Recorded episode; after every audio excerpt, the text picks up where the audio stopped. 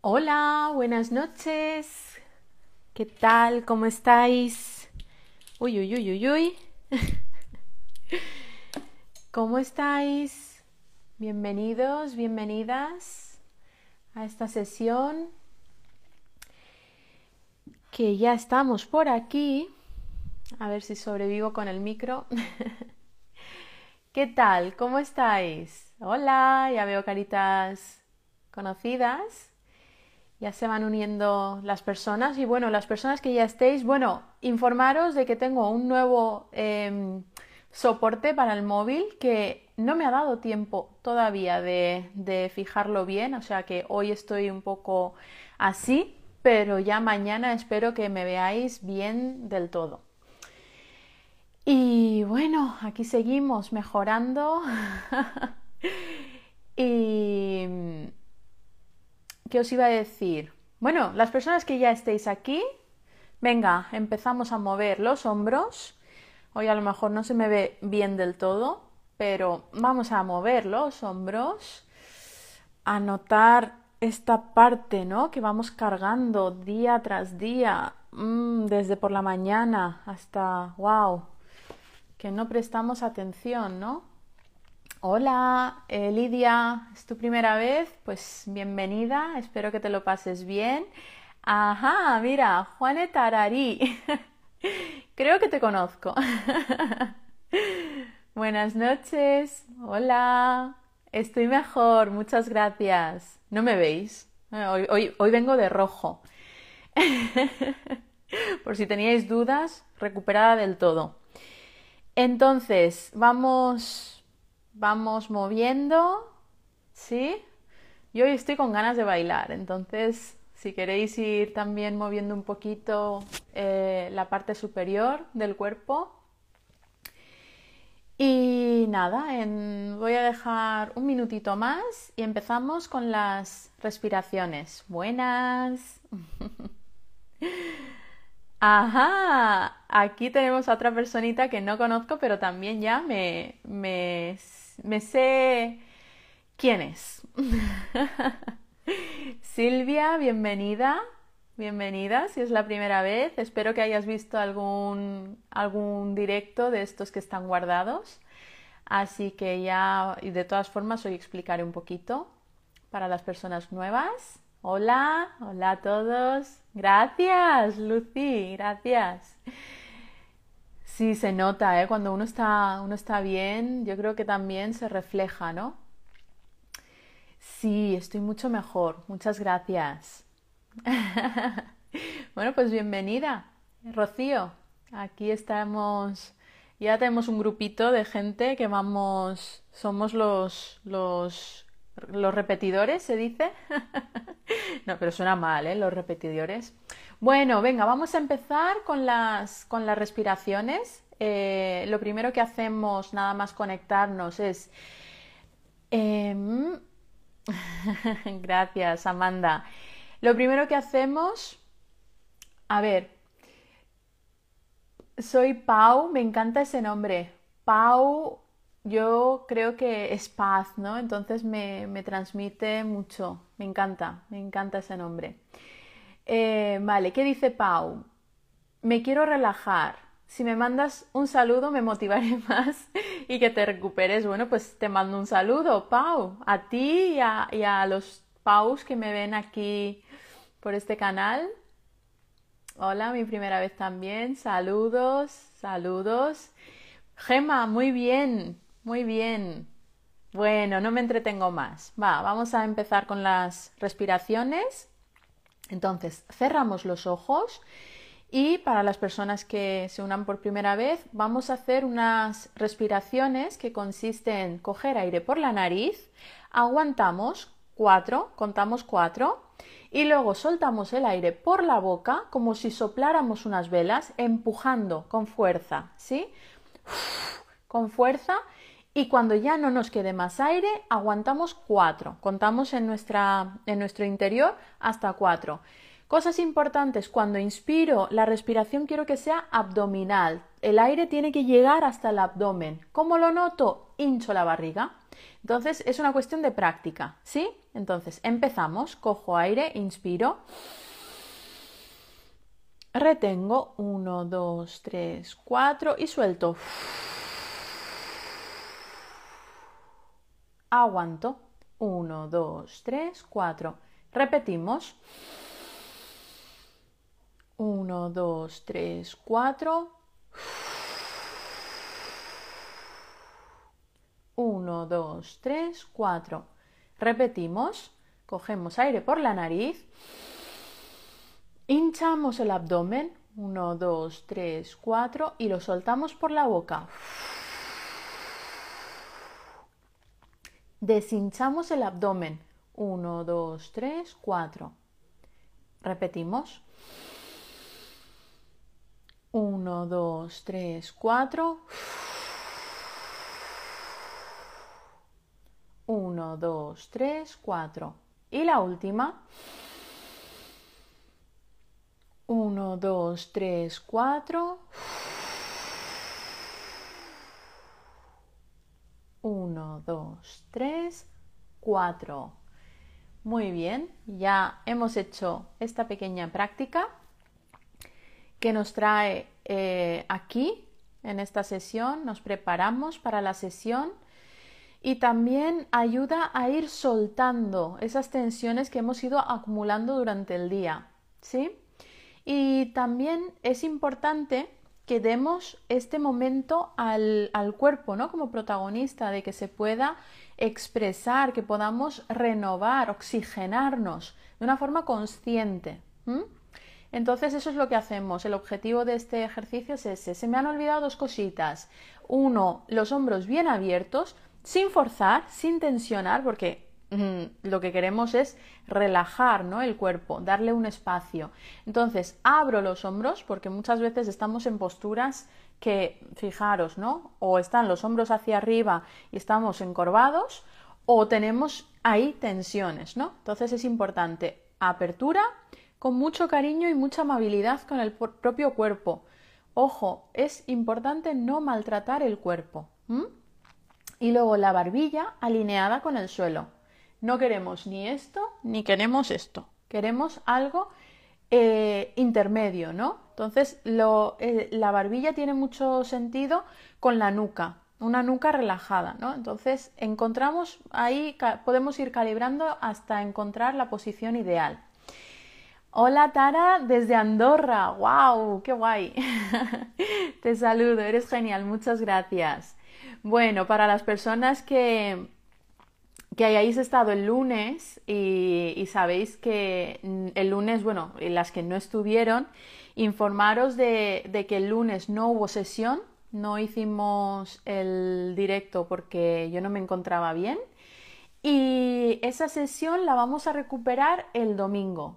Es decir, hoy voy a estar, bueno, esta semana voy a estar hoy, miércoles, mañana y el viernes y la semana que viene, en vez de empezar el lunes, empezamos el domingo, ¿vale?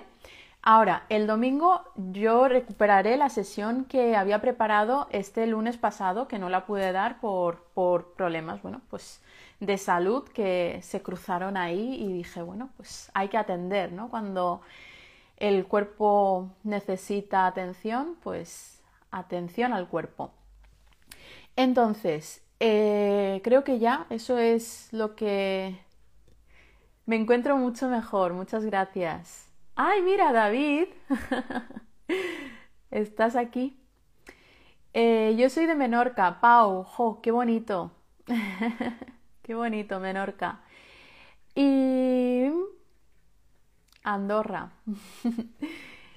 Entonces, em, gracias.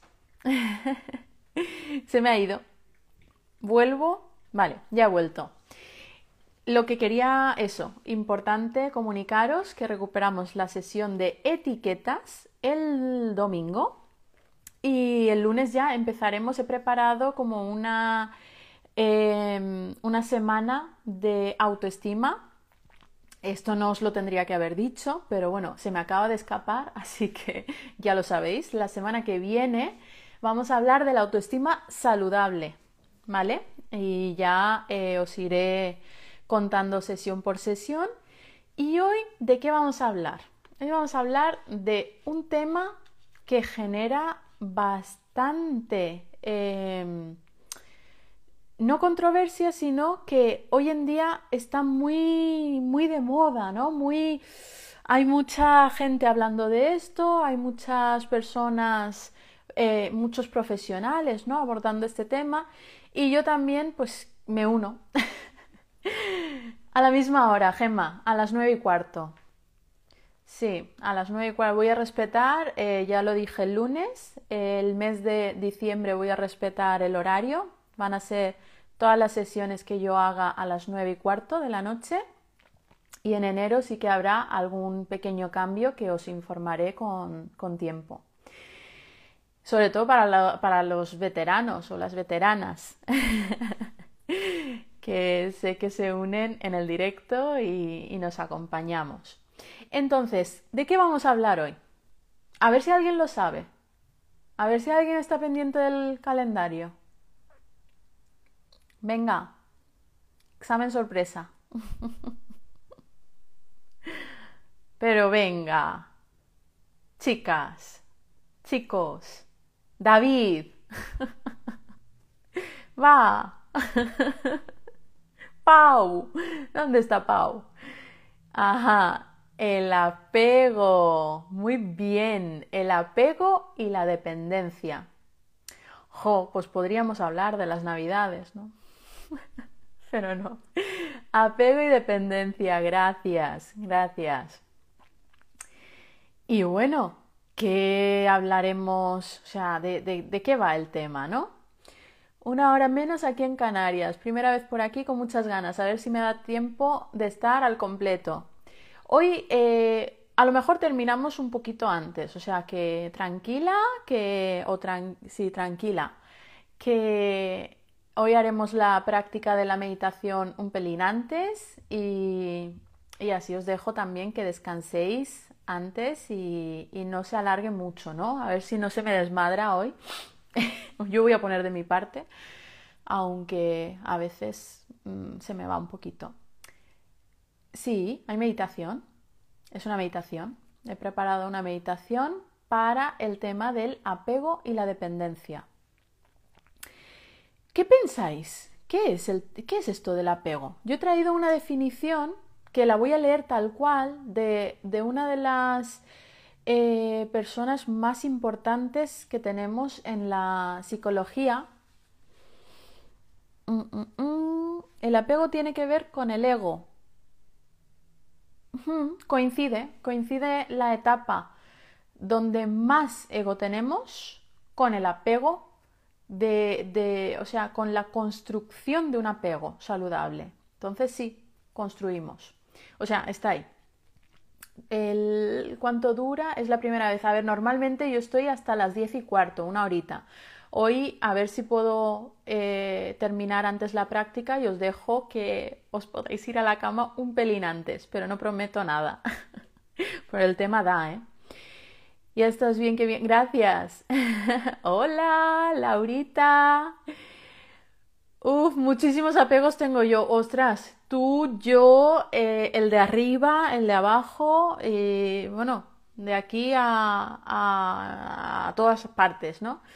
Yo estoy en filosofía. En filosofía estamos dando eso. Oye, pues muy bien, muy bien. Cuéntanos a esta hora está una aliada con cenas. Es verdad, es una hora de, pues eso, de cenar, de preparar la cena, dependencia de algo, de alguien, muy bien. Nada nos pertenece, muy, muy, me gusta mucho, ¿no? A veces ese tipo de reflexiones, pero ¿y en la práctica?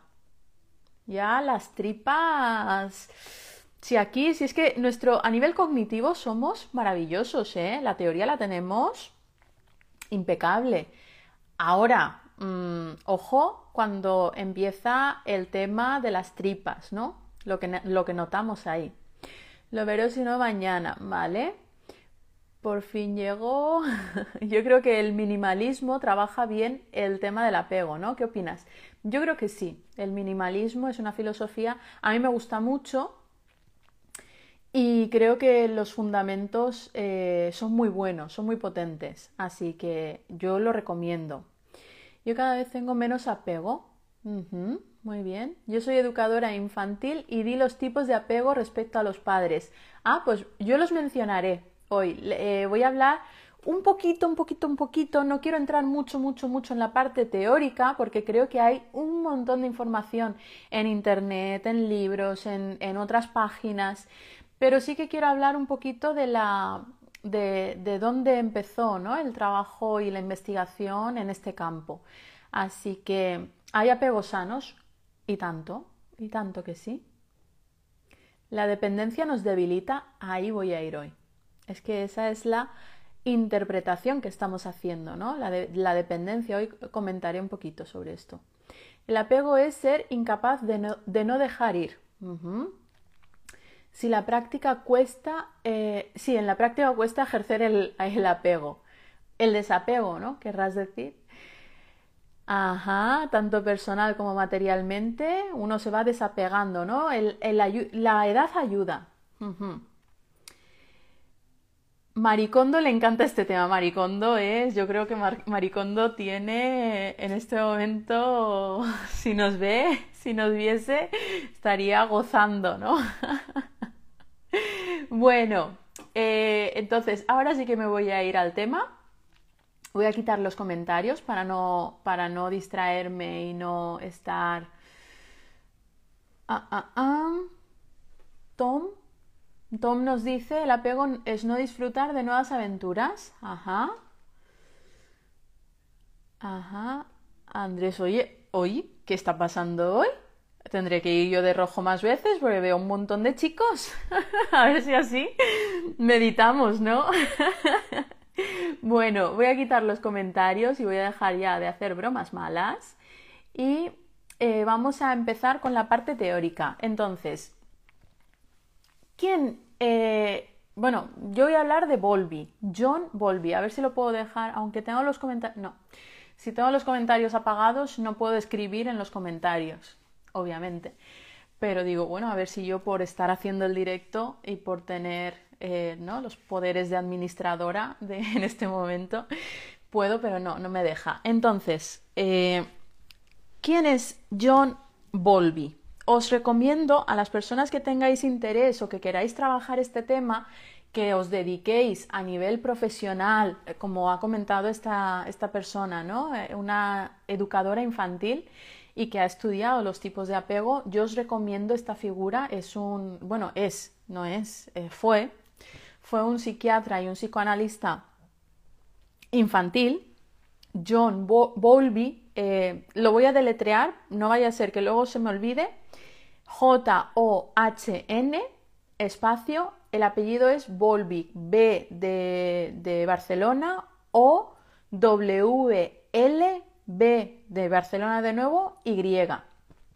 John Bowlby fue el primero, la, la, primera persona que estudió la relación, en, eh, perdón, el que estudió, sí, la relación entre el vínculo que se establecía entre mamá bueno, no solo mamá, entre los progenitores, mamá y papá y los hijos. Entonces, ¿de qué nos, de qué nos habla eh, John Bowlby? De la teoría del apego, ¿vale? Entonces, voy a simplemente, no me voy a meter mucho en la parte de teoría, sí que voy a mencionar los cuatro tipos de apego y luego me voy a ir un poquito más a la parte más eh, humana, ¿no? Que a mí me gusta abordar desde aquí y que creo que necesitamos eh, verbalizar y, poner sobre todo palabras, ¿no? Verbalizar y empezar a diferenciar. Entonces, ¿cómo definió John Bowlby el apego, la conducta de apego? Entonces, os voy a leer tal cual la describen porque me parece súper, súper, súper acertada y muy, muy... Me estaba tapando el micro yo espero que me oigáis bien, porque como tengo los comentarios apagados, no sé si se me escucha bien, pero mmm, yo creo que sí. Entonces, es que me da, me da rollo ahora abrirlo. Para... voy a seguir, no me voy a poner la mano aquí y a ver si, si me puedo centrar. Dios mío. bueno, ¿qué es el apego? Cualquier forma de comportamiento que hace, una que hace que una persona alcance o conserve proximidad con respecto a otro individuo, diferenciado y preferido. ¿Vale? Lo voy a repetir. Cualquier forma de comportamiento que hace que una persona alcance o conserve, conserve perdón, proximidad con respecto a otro individuo diferenciado y preferido, en tanto que la figura de apego permanezca accesible y responda. La conducta puede consistir en una mera verificación visual o auditiva del lugar en que se halla y en el intercambio ocasional de miradas y saludos. Empero, en ciertas circunstancias se observan también seguimiento o aferramiento a la figura de apego, así como tendencia a llamarlo o a llorar, conductas que en general mueven a esa figura a brindar sus cuidados. Suena, ¿no? Eso, eh, a ver, está un poco técnico, la verdad sea dicha, pero yo creo que se entiende, ¿no? Eh, aquí claramente está hablando de la, de la conducta de apego en la infancia, pero ¿a cuántas personas nos suena esto también en la adultez? No voy a mirar a nadie porque es que no hay nadie aquí. Entonces estáis todos ahí, ¿no? En el otro lado de la pantalla. Pero ¿a cuántas personas nos suena el tema del apego, la dependencia y todo lo que eso ocasiona? Todo el malestar, el sufrimiento que ocasiona, ¿no? El, simplemente sentirse uno dependiente y, decir, ¡guau! Soy dependiente, qué mal. Ah, pues en los primeros años de vida, cuando aproximadamente, según Volvi, en los primeros años de vida, él habla de hasta los dos años. Yo creo que lo podríamos alargar hasta los cuatro, más o menos. Hoy en día más, ¿no? Entonces, ese tipo de vínculo que se establece entre los progenitores o, las figuras de, apego, ¿no? Las figuras de... No, eh, vamos a olvidarnos de los progenitores y de las figuras y vamos a hablar de cuidadores, los cuidadores principales. Sí, porque muchas veces eh, tenemos distintas modalidades de familia y distintas formas, ¿no? Entonces, em, es importante que vayamos incluyendo, ¿no? Así que yo voy a hablar de cuidadores. Entre el cuidador o la cuidadora o los cuidadores principales y el pequeño o la pequeña. Esa es. Em, ese es el tema del apego, ¿vale? Ahora, ¿cuántos tipos de apego hay? Según Volvi, tenemos cuatro tipos de apego. Simplemente los voy a mencionar. El apego, ¿no? Los podríamos dividir, a mí me gusta dividirlo en dos tipos de apego. Sería el apego seguro y el apego inseguro. Él no hace esa división. Yo creo que se entiende mucho mejor. Entonces yo la voy a hacer, pero que sepáis que Volvi lo divide en cuatro y ahora veréis los cuatro. Yo divido en dos y luego hablo de tres, eh, de tres subtipos, ¿vale? Entonces tenemos el apego seguro, que sería un apego eh, saludable, un apego donde el, el, el pequeño o la pequeña sabe que dispone de un cuidador o de una cuidadora y que tiene accesibilidad. Hay confianza, hay confianza en que eh, la figura en la que deposita ese apego está ahí, está accesible, transmite seguridad, confianza y hay una comunicación ¿no? fluida entre y hay contacto con el menor o la menor. Entonces ese sería el, más fácil o el, o el, ideal, ¿no? El ideal que, em, Ojo porque a veces, bueno, he sacado unas notas porque voy a hablar también de una de una frase de Rosa Montero que me gusta mucho de un libro que ahora os comentaré. Y este sería para mí un tipo de apego. Luego tenemos el otro tipo de apego que sería el apego inseguro y dentro de ese apego inseguro podríamos hablar de tres tipos, tres subtipos, ¿sí? Tendríamos el primero, el apego ansioso. Es que yo creo que conforme vaya hablando vais a, vais a estar cada uno en casa de, ah, pues este es el mío, o este es el mío, o este es el, ¿no? Porque todos hemos pasado experiencias, ¿no? Y ojo porque esto es algo flexible, vamos cambiando los apegos, ¿eh? no, no es una cosa, no es algo fijo. Y esa es ya la primera de las pistas que yo quería daros sobre este tema, ¿no? Que muchas veces decimos, ostras, pues yo soy apego tal y nos identificamos y hacemos como fusión, ¿no? Y no, vamos cambiando. Según las experiencias, según lo que nos va ocurriendo, vamos cambiando el tipo de apego y eso es algo que a mí me da mucha esperanza, aunque tampoco me gusta mucho esa palabra, porque, bueno, tendría que explicaros, ¿no? El por qué, pero bueno, es, es algo, tiene ahí un, un, componente que nos aleja de la realidad, la, la, esperanza. Pero bueno, hoy no es el tema de la esperanza, otro día lo hablamos. Pero ¿qué ocurre con el, con el apego? Como es algo que podemos ir cambiando, eh, tenemos que saber que podemos ir hacia un apego seguro, aunque no lo tengamos, aunque en este momento nos identifiquemos más con algún, algún subtipo de apego inseguro, que sepáis que esto es algo que tiene solución, que tiene em, un, un, entrenamiento, un trabajo que nos permite ir cambiando, ¿sí? Yo creo que estoy ahí, ¿no? En ese proceso. Y si yo lo puedo hacer, yo no tengo nada, vamos, yo soy de carne y hueso y a mí también la, me corre sangre por las venas y no me diferencio en, en, mucho, ¿no? De, todas las personas. Bueno, no nos diferenciamos en casi, en casi nada. Somos carne y hueso. Entonces, esto es algo que nos tiene que servir, ¿no? Si yo puedo ir haciendo algo o cambiando algunas cosas, pues también eh, cualquier persona que me esté viendo en este momento en directo que sepa que también lo puede conseguir. Así que vamos a hablar de los tres subtipos. El primero sería el apego ansioso. ¿Cuál sería el apego ansioso? Es el que la emoción por excelencia es la angustia. El esa sensación, Dios mío, como, ¿no? Y cuando tenemos esa sensación de angustia, hay una incertidumbre y una inseguridad de base.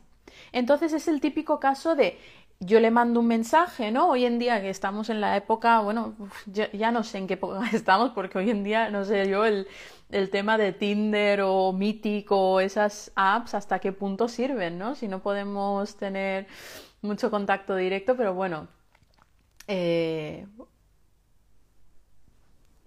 aquí lo voy a dejar.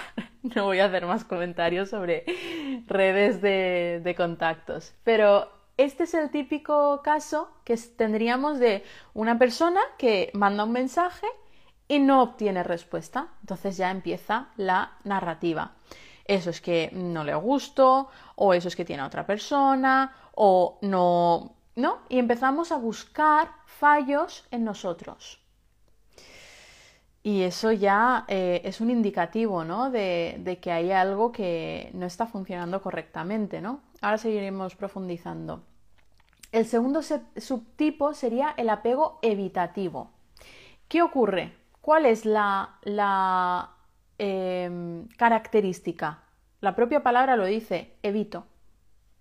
Me alejo y evito. Entonces, imaginaros, imaginaros lo que ocurre cuando se juntan un ansioso con un evitativo. O sea, esta, esa relación eh, es la típica relación de tormento. O sea, es tormentosa a más no poder. Porque claro, uno quiere, quiere, quiere y el otro se retira, se retira, se retira. Entonces, cuanto más quiere uno, más se retira el otro. Y cuanto más se retira el otro, más quiere el primero, ¿no? Entonces, fijaros el, el círculo vicioso que se forma ahí. O sea, una cosa brutal, ¿no?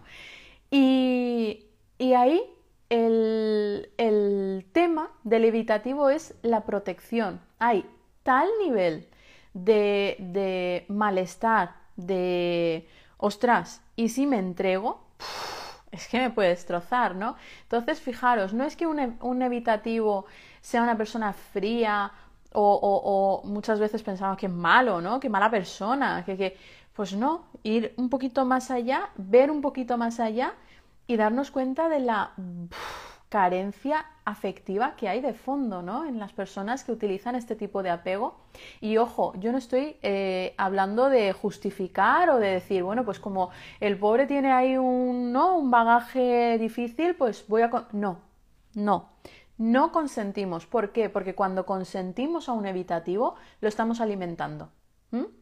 Entonces, lo más adecuado es salir por patas. En cuanto veamos no, sobre todo si, si somos, yo que he sido muy ansiosa, si, y también he sido evitativa, o sea, es por eso os digo que esto va cambiando, ¿no? Es graciosísimo, o sea, cuando uno empieza a aprender y a interactuar, dice, ostras, pues ahora estoy aquí, ahora estoy ahí, ¿no?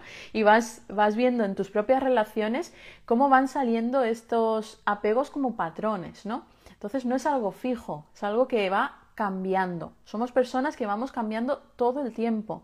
O sea, ojo con las identificaciones, con las etiquetas. Jolines, qué mal me viene ahora que no os haya dado la sesión de, de las etiquetas del lunes, pero bueno, llegará. Entonces, ya tenemos dos y nos falta el tercero. ¿Cuál sería el tercero? El desorganizado. El desorganizado es una mezcla, es un, es un híbrido entre el ansioso y el evitativo. Esos para mí son los, los peores porque dices, ostras, a veces de repente eh, está, ¿no? Y quiere y quiere y quiere y de repente, ¡pam!, desaparece y tú dices, ostras, ¿qué he hecho? ¿No? Y te cuestionas tú, ¿qué he hecho? ¿Qué he hecho mal? ¡Ah! Y esto también em, son patrones conductuales que muchas veces no los elegimos. Fijaros, aquí hay una... Eh, esto es el resultado de una interacción ¿no? con, nuestra, con nuestros cuidadores. Entonces, eso es importante entenderlo.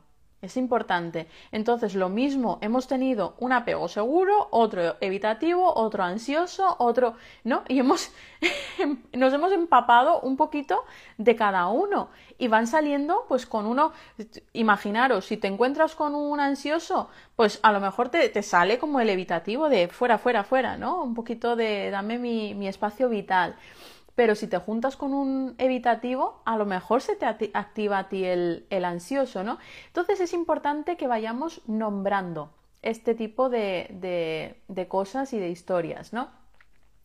Porque si no lo nombramos, si no ponemos palabras, eh, tenemos mucho malestar, no entendemos lo que nos está pasando, ¿no? Entonces, cuando verbalizamos o nos pillamos, sobre todo cuando nos pillamos, cuando decimos, ah, ostras, mira, estoy, ¿no? Se repiten muchas veces, yo que eh, en terapia esto se ve, ¿no? Muy claramente, cómo se repiten los patrones en las relaciones. es que no falla. Una persona, a mí me han venido personas que es que siempre me encuentro con la misma historia, ¿no? Con la misma. Y digo, ¿y no te planteas qué es lo que está ocurriendo ahí? O sea, ¿cuál es el denominador común? Eh, y ahí hay un trabajo de, a nivel estructural, ¿no? Muy importante de comprensión y sobre todo un trabajo de eje, de ecuanimidad, situarme en mi eje sin importar lo que haya ahí fuera, ¿no? Entonces, cuando hacemos un trabajo de eje y cuando hacemos un trabajo de ecuanimidad, la ecuanimidad es una cualidad dentro del budismo que creo que, no sé si alguna vez lo he comentado, pero es esa ese estado de equilibrio interno, ojo, interno, donde lo que ocurre en el exterior podemos observarlo, identificarlo, incluso sostenerlo sin que nos perturbe, sin que perdamos, ¿no? El eje. Entonces, eso sería eh, la ecuanimidad, una postura de equilibrio ante los vaivenes, ante las tormentas, ante los tsunamis incluso, ¿no? Que la, que la vida trae mm, con ella. O sea, esto es, esto es la vida, chicos, chicas. O sea, jolines, olvidémonos de, de esa línea continua, estable, fija, maravillosa. Eso no, esto, eso son lo, eso es Papá Noel, ¿eh? Eso ya hay que saberlo, eso es Papá Noel. Entonces, bueno, Papá Noel y espero que no haya niños en este momento porque acabo de meter la pata hasta, hasta más no poder, ¿no?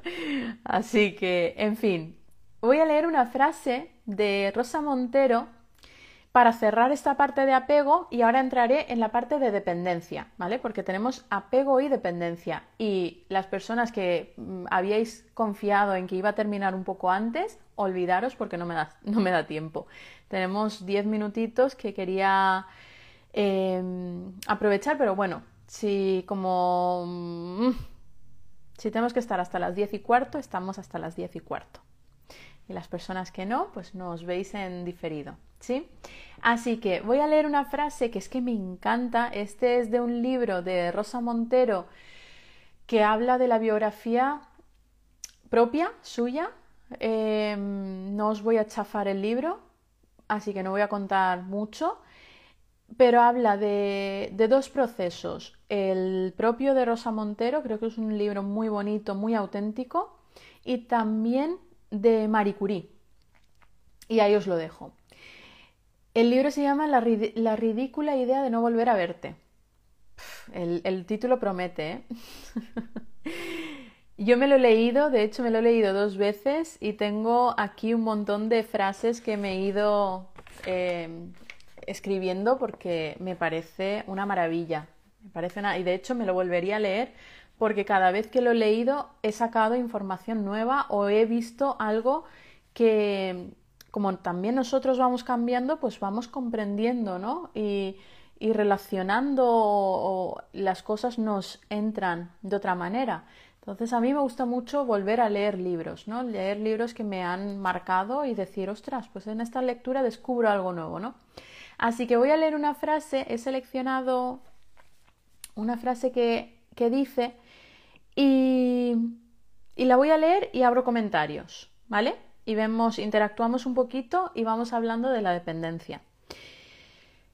Dice Rosa Montero, dicen que la humanidad se puede dividir entre aquellos cuya infancia fue un infierno, en cuyo caso siempre vivirán perseguidos por ese fantasma, y aquellos que disfrutaron de una niñez maravillosa, que lo tienen aún mucho peor, porque perdieron para siempre el paraíso. ¡Wow! ¿Qué os ha parecido esta frase? O sea, dicen que la humanidad se puede dividir entre aquellos cuya infancia fue un infierno, en cuyo caso siempre vivirán perseguidos por ese fantasma, y aquellos que disfrutaron de una niñez maravillosa, que lo tienen aún mucho peor, porque perdieron para siempre el paraíso. Así que la ridícula idea de no volver a verte. Miriam. Es que es muy largo. y si lo tengo que escribir con el stand ahí, es que voy a aparecer nada.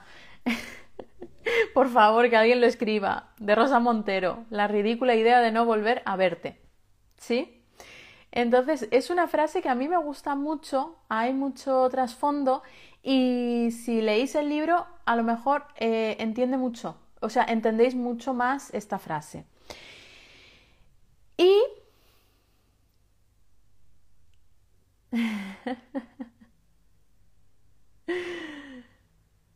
infelicidad eternal, eterna. Qué verdad, muy bonito, maravillosa la frase. Ahí está el título que lo están compartiendo, gracias. Ojo, ojo. Voy a volver a repetir una cosa. Esto es una frase de Rosa Montero, no mía. Yo no he dicho nada de estoy de acuerdo, no estoy de acuerdo, ese fantasma es para toda la vida, no es para toda la vida. He leído una frase, simplemente he querido compartir una frase y os la dejo para que reflexionéis, porque aquí el trabajo, eh, estamos haciendo un doble trabajo. Uno es de despertar, porque yo sigo con el mindfulness. Estamos aquí trabajando en la mente de principiante. Os dejo estas pequeñas, estos pequeños estímulos para que le deis vueltas y también que lo podáis comentar, ¿no? Con amistades, con la pareja, padres, amigos. Em, a ver qué pensáis vosotros, ¿no? Yo no os voy a... Eh, os puedo dar mi opinión, obviamente Pero ojo porque yo simplemente extraigo una frase y os la traigo, ¿eh? Pues no sé qué es peor, tener fantasma o ver que no hay paraíso. Este libro me encanta. Ah, mira, aquí hay personas que lo han leído. Pues que los de la infancia mala pueden perder esos fantasmas y los que vivieron en la gloria, pues es difícil volver a ella. Ajá. Es dura. Tara, ¿crees que el tipo de apego depende de la otra persona y en función de eso es una u otra? Eh, sí, creo que puede eh, salir, si no hay un trabajo de eje, de autoconocimiento y de profundización en uno mismo, nos volvemos muy dependientes. ¿Y qué es la dependencia? Cuando quiero algo del otro. Cuando yo deseo algo del otro, ya tenemos dependencia. Entonces, el tipo de apego puede variar, exacto. Cuando tenemos a un, ¿no? A una persona da para un debate, sí, sí, da para... Pero claro, es que a mí me gusta generar debate y que jolines, que no estemos, que no nos durmamos aquí en los, en los laureles, no, no, pensamiento crítico y, y si tenemos que discutir aquí, a mí es que me gusta. Yo disfruto, ojo, no disfruto, a mí los debates estos de, de tirarse al cuello no me gustan, ¿eh? También os lo digo, pero sí que me gusta debatir, poder sacar, poner sobre la mesa y que podamos decir, ostras, pues yo estoy de acuerdo, o pues yo no estoy de acuerdo, o yo lo veo tal, ¿no? A ver,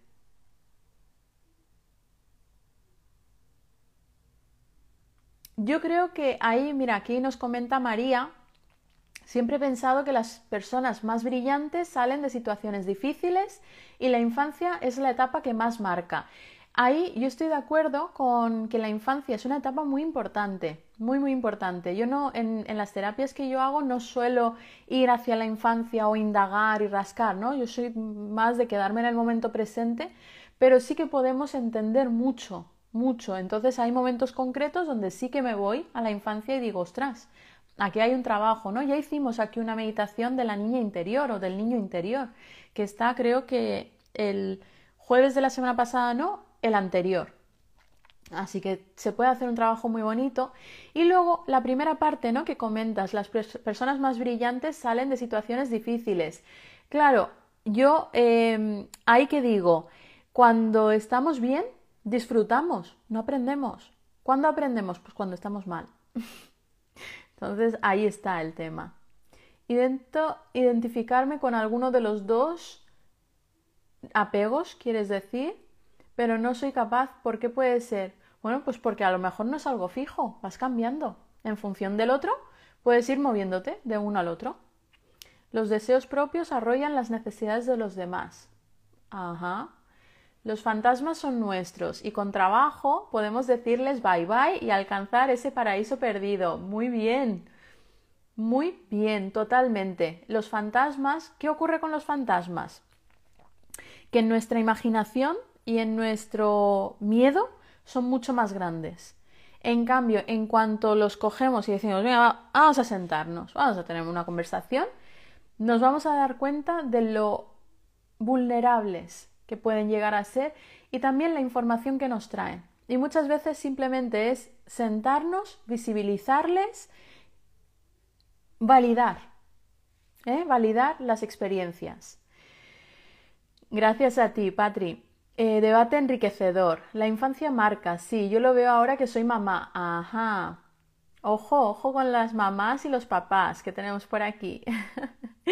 que ojo con la autoexigencia porque es que no hay infancias buenas, malas, perfectas, imperfectas. Hay infancias. Y, bien, es un trabajo, ¿no? Trabajo de integración cuando nos hacemos mayores. Es difícil volver a tu eje cuando estás muy metido en esa dependencia a veces. Exacto, es muy difícil. Claro, porque dependes del otro. Hay momentos de fantasmas y de paraísos siempre. Ajá.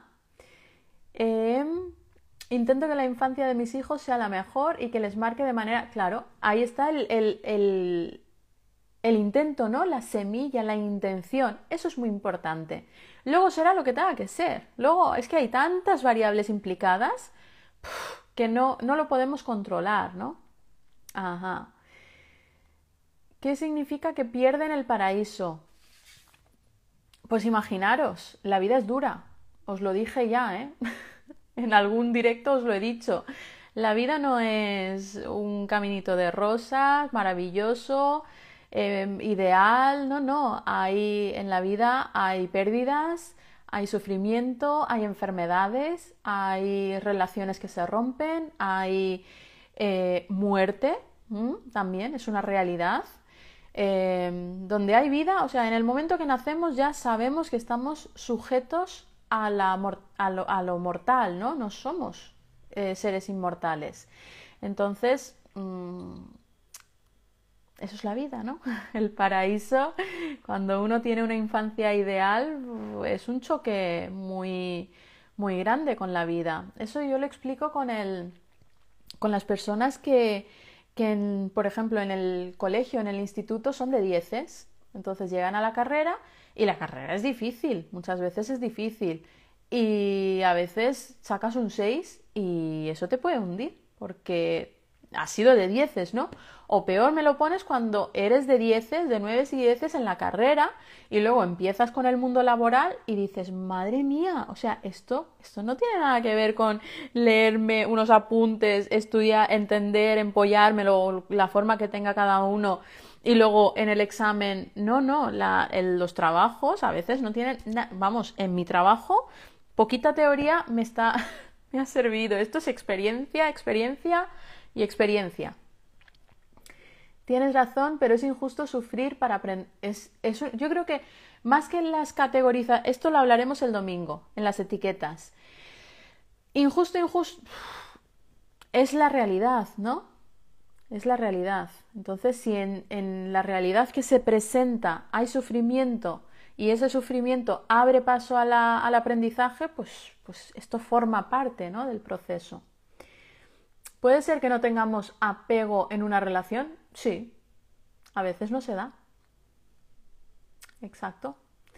Ahora, si no se da ni apego seguro, pues, pues es que claro, se sigue entendiendo el apego como algo negativo. Es que no es negativo. Eh, de verdad, el apego y la dependencia no es negativa. Somos, o sea, para que estemos aquí hoy, hoy he hablado muchísimo de esto en las sesiones de terapia.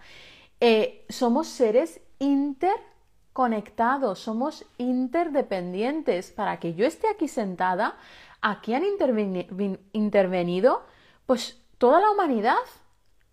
Mis padres, sus padres, los abuelos, los bisabuelos, los tatarabuelos y podríamos ir hasta la primera bacteria.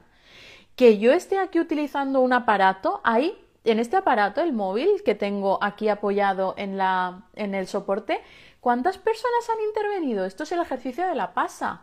Toda la humanidad, ¿no? Entonces somos personas, ojo con esta obsesión que tenemos de categorizar de apego malo, dependencia malo. No, somos seres dependientes. Tenemos un cerebro mamífero. ¿El mamífero qué es? O sea, el reptiliano, supervivencia, mamífero, vínculo y amor. La interconexión. Ahora, eso puede ser saludable o no saludable. Y ahí es donde tenemos que tener en cuenta este tipo de, eh, información, ¿no? Pero ojo, jolines, esto de, eh, categorizar el apego, la dependencia como algo negativo, pues no, no lo veo, no lo veo, sinceramente. Y de esto quería, quería un poco sacarlo por este tema, ¿no? Porque nos están, yo, yo lo veo, muchos profesionales de desastre del apego, desastre del ego, desastre de la dependencia perdona, mm, no, hay que trabajar, que hacer un trabajo de hecho estructural, pero no te puedes deshacer de algo que forma parte, ¿no? De, un trozo del cerebro. Entonces tendríamos que hacer una cirugía muy fea. Yo creo que nadie va, nadie va a querer que le hagan un corte y, extraer una parte, que es que con esa parte se llevan también muchas más cosas, ¿no? Así que eso es lo que quería introducir. Es interesante el tema de la dependencia. Por favor, ah, mira, acabo de hablar de esto. No tenemos que integrar. Integrar es aquí el cerebro mamífero, la interconexión. Ahora, cuando esto genera vínculos tóxicos, ahí es donde tenemos que salir por patas, cortar Y yo esto lo, lo hablo mucho con el tema de las relaciones de pareja, ¿no? Las relaciones de pareja de estas que son intermitentes, ¿no? De bueno, pues lo dejamos como pareja, pero seguimos como amigos, pero estamos, pero sí, pero no, tal, y ya no, esto no, esto no puede ser, para mí no es saludable. Entonces ahí, ahí salen a flote eh, los apegos, las dependencias y las negaciones. Yo he criado a mi hija dándole todo y creo que no es bueno. Hacemos una sociedad hedonista y siempre van cargados de fantasmas porque no van a aprender a ser resolutivos. Estamos en unos tiempos extraños, sí, sí, sí, difíciles. La generación de hoy en día lo tiene muy difícil. ¿eh? Yo ese un día voy a dedicar toda una sesión porque también estamos demonizando ¿no? a esta generación y, tenemos, bueno, hay conductas que dan miedo, ¿no? Que vemos y a mí también me alarman, pero eh, no son los culpables, son los, son los que están eh, los que están sufriendo las consecuencias de lo que hemos construido. Entonces, ojo, ¿no? Con, culpabilizar. Pero bueno, ya hablaremos. Cuando somos pequeños no tenemos inteligencia emocional. Ese es el pilar que falla. Ese es el pilar que falla. Y aquí estamos, ¿no? Para eso. Cuando somos pequeños estamos más indefensos. Yo siempre hablo de que tener hijos es una gran responsabilidad. Y ojo, no todo el mundo tendría que meterse en eso sin antes haber hecho un trabajo de autoconocimiento y de reflexión personal de yo soy capaz de sostener lo que me viene. Ojo, porque a veces esto nos puede venir grande, ¿eh? Y viene grande, ojo. En ambos casos hay una dependencia al pasado, una por recuerdos malos que te marcan y otra por el choque contra, la contra el cambio de realidad. Ajá, aquí seguimos hablando de la frase, ¿no? ¿Lo ideal entonces sería tener un apego que no genera dependencia o eso no es posible? Eso para mí no es posible. Lo ideal es tener un apego seguro, saber que la otra persona está ahí, está disponible cuando yo lo necesito, pero yo no tengo que estar ahí controlando, verificando, poniendo a prueba. Esto ocurre, al principio puede ocurrir, pero cuando la otra persona se mantiene, o incluso es que es hablar, comunicarnos, decir, oye, che, me pasa esto, ¿qué le hago? Tú me puedes, tú me puedes ir avisando, me puedes decir, tío, baja del carro, tía, mm, frena, frena, que no va por ahí. Comunicar, una relación se construye, no ocurre, ¡pam!, mágicamente. Eso es una película, eso es un cuento, eso es un libro, pero en la vida real no ocurre esto, ¿sí? La vida es aquello que te pasa mientras haces planes. sí. ¿Podemos encontrar las meditaciones? Por el momento no. Por el momento no. Yo he tenido en la infancia un apego ansioso ambivalente y ahora estoy trabajando con mi terapeuta eso. Qué importante. Gracias por compartirlo. Gracias. Porque claro, afecta en las relaciones de pareja, obvio. Yo tuve algo, tuve una infancia algo contradictoria. Por un lado, mi familia era amorosa y por otra, eh, por otro lado, en mi escuela primaria me hacían bullying y hasta pensé en suicidarme con tan solo 10 años. ¡Wow! wow, pues esto tenemos que trabajarlo y elaborarlo, ¿no? Porque está ahí. Y esto, ojo, porque sale en las relaciones, ¿sí? Tengo dependencia emocional de mi pareja desde hace nueve años. ¿Qué grado de, de malestar genera? El otro se aprovecha, no se aprovecha, ¿tú cómo te sientes? Cuando hay malestar, cuando yo veo dependencia emocional que me genera malestar, eso es síntoma de me tengo que poner en manos de un buen profesional que me ayude a trabajar o buscar mm, formas, ¿no? Vías para trabajar eso.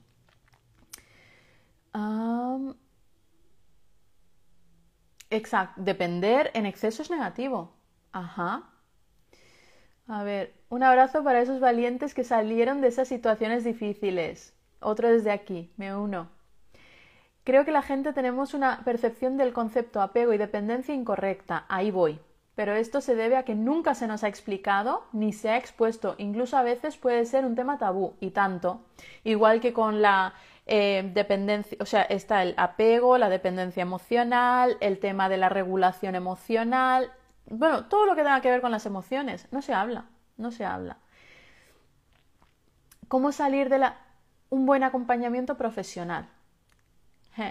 Muy importante. Ahí sí que necesitamos una mirada externa, alguien que esté fuera y que nos pueda decir, eh, no te, o sea, no te vas a morir. Porque cuando está uno dentro, se siente uno como que, como que va a morir. Esto, mira, me sirve otra frase, me sirve otra frase de Rosa Montero, dice, sufrir un mal de amores del mismo libro. Sufrir un mal de amores es como marearse en un barco. A la gente tu estado le parece divertido, pero tú te sientes a morir. Y eso es totalmente cierto. Si fuera negativo, seríamos insensibles, ¿no? No, entiendo la pregunta. ¿Por qué no hablan estas cosas en las escuelas? Es importantísimo. Bueno, pues hablamos aquí. ¿Qué le vamos a hacer, no? educación emocional llegará. Yo creo que llegará. La dependencia emocional yo creo que es estar listo para sufrir el luto de terminar. Ah. Ajá. Uy, chicos, chicas, se me está yendo la hora. ah.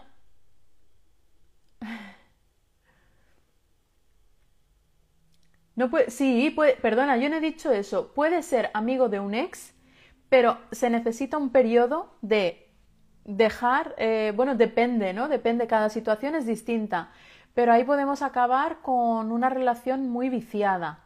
Cuando una de las dos partes no ha querido, cuando es de mutuo acuerdo y ya la relación estaba mm, terminada, vale, a lo mejor, pero cuando ha habido mucha, mucha carga emocional y muchos altibajos, lo mejor es en algunos casos, mm, cortar la relación y en otros poner un tiempo.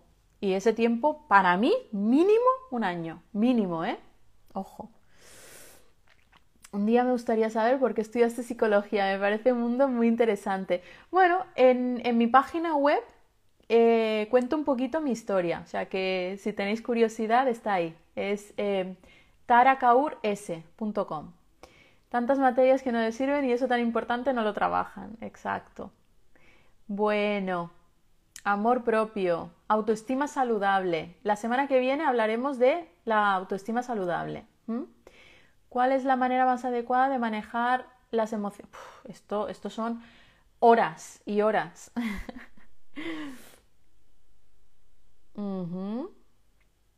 Exacto, aquí hay otra experiencia eh, eh, em. Bueno, hay comentarios muy bonitos y algunos, o sea, es que mm, tengo que... Tengo que pasarme... A ver. Vale, las, las, preguntas que sean más personales, por favor, a mi, a mi perfil si podéis, y si no, al de entrenamiento GER, que a veces se me escapan. Tengo que reconocerlo, no, no estoy muy metida. Entonces, si me lo podéis mandar a mi perfil, yo poquito a poco os prometo que os voy contestando. Entonces, vamos a pasar a la práctica, ¿vale? Lo siento, me queda muy poquito tiempo, voy a alargar un pelín la, la sesión pero quiero hacer esta meditación y ya terminamos con la práctica y ya seguiremos con... Me he quedado con algunas preguntas que si puedo lo respondo mañana, ¿vale? Entonces, o las, guardarlas y mañana las volvéis a sacar. Entonces, vamos a hacer una pequeña práctica de, de unas afirmaciones que os voy a ir no leyendo porque es que no las tengo escritas, pero bueno, os las voy a ir diciendo. Entonces, adoptamos la página, uy, la página. Eh, nos ponemos en la postura de meditación, todos y todas. Voy a poner aquí. Vamos a ponernos en la postura de meditación. Vamos a ir. Acabo de mandar aquí la página web, ¿vale? Nos ponemos en la postura de meditación Vamos a cerrar los ojos y vamos a empezar con las respiraciones lentas y profundas. Hacemos tres. Y vamos a traer nuestra atención a la respiración. La respiración que es el anclaje durante la práctica. Observamos la respiración la inspiración y la expiración. observo cómo entra el aire y cómo sale. Entra, recorre mi cuerpo y vuelve a salir. Hay fluidez. Y sigo observando mi respiración. Puedo incluso llevar la atención a las sensaciones físicas que me produce la respiración. Podemos notar las fosas nasales, podemos notar el abdomen, cualquier parte del cuerpo donde notemos ese pulso vital, que es la respiración. Cogemos aire y lo soltamos. Es un vaivén. Seguimos observando la respiración. En este momento existe mi cuerpo que respira. Y puede, puede que haya pensamientos. Observamos esos pensamientos. La mente tiene una función, sobre todo una mente que es la mente reactiva, pero también tenemos una mente observadora. Podemos posicionarnos en la mente observadora sin intervenir, sin querer eliminar esos pensamientos. Los observamos y volvemos a nuestro anclaje. Volvemos a la respiración. Inspiro y expiro. Observo. Inspiro y expiro. Cuando aparezcan pensamientos, simplemente observo esos pensamientos y traigo con amabilidad, sin juzgarme, la atención de vuelta a la respiración, a la inspiración y a la expiración. Hay una práctica que es observar el final de la inspiración y el final de la expiración. Es una práctica que ayuda a fijar la atención en la respiración. Estar muy, muy pendientes en el momento exacto en el que termina la inspiración y ese puente del final de la inspiración con el principio de la expiración.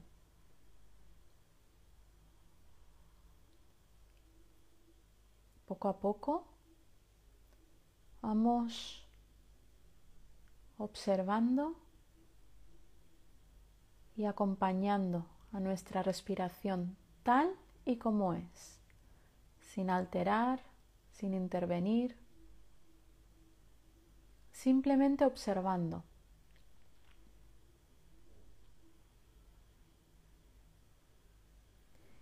Y a continuación voy a pronunciar unas frases que podéis repetir cada uno, cada una, para sí mismo, para sí misma. Y vamos a empezar con la primera. Estoy seguro. Estoy segura.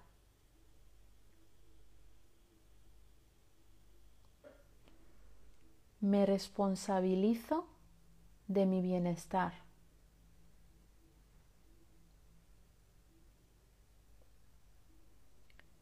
Me sostengo.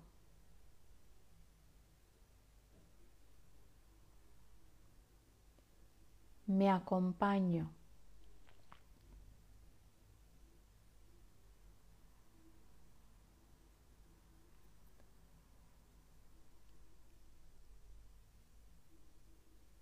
Y podemos en este momento añadir alguna frase que necesitemos escuchar en este momento.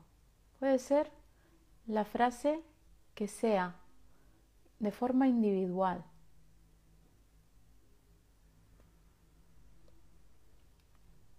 Si no viene ninguna, podemos añadir confío en mí. Confío en mi proceso.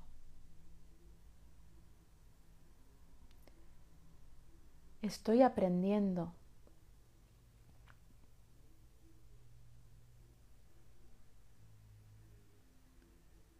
Poco a poco,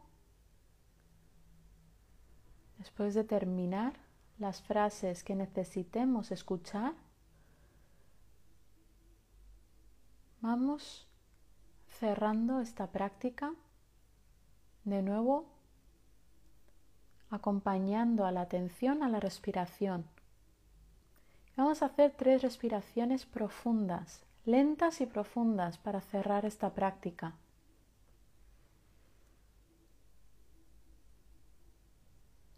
Inspiramos y expiramos. Inspiramos y expiramos. La última, inspiramos y expiramos. Poco a poco puedo incorporar el movimiento y muy poco a poco vamos a recuperar la conciencia visual de una forma lenta y suave abriendo un poquito los ojos sin desconectar de esta práctica, de este momento de conexión conmigo misma.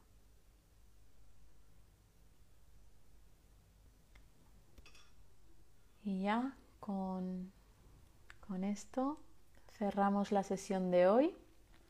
Me he pasado un poquito. Y nada, espero que os haya gustado la meditación.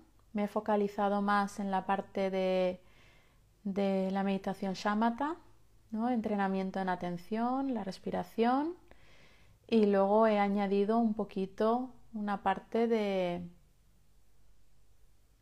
de afirmaciones que pues, no viene mal ¿no? con el tema que hemos tratado hoy. Ha sido, bueno, interesante, ¿no? Gracias. Aquí Elisa nos dice que ha sido lo mejor del día. Volveré sin duda. Bienvenida. Siempre. Gracias. Gracias a vosotros, a vosotras. Y bueno, aquí seguiremos. Un placer, Elisa. Gracias a ti. Gracias a todos por vuestra presencia, por hacer que esto sea posible. Y nada, em, os dejo aquí que descanséis, que podáis eh, dormir bien, tengáis una buena noche y cualquier cosa eh, me lo podéis dejar también en los comentarios. Como sé que se han quedado algunas dudas, eh, como esto lo dejo ahí publicado, por favor, utilizar el espacio de los comentarios para las preguntas que no haya podido responder y yo me comprometo a, responderlas, ya sea si hay alguna personal, me la podéis mandar a mi perfil, que es Tara Kaur Psicología, y las personas que tengan y que no, que no les importe que sea de forma pública y que otras personas se beneficien. Lucía, un besito, cariño. Eh, bueno, pues eh, lo podéis dejar en los comentarios y os voy respondiendo. ¿Sí? Así que nada, esto ha sido todo por hoy. Muchísimas gracias por este debate tan bonito y nos volvemos a ver mañana a las nueve y cuarto con otro tema que, bueno, va a dar, va a dar de sí. Así que, bueno, que descanséis, buenas noches. Y nada, Diego, te esperamos mañana. Buenas noches, besitos, adiós.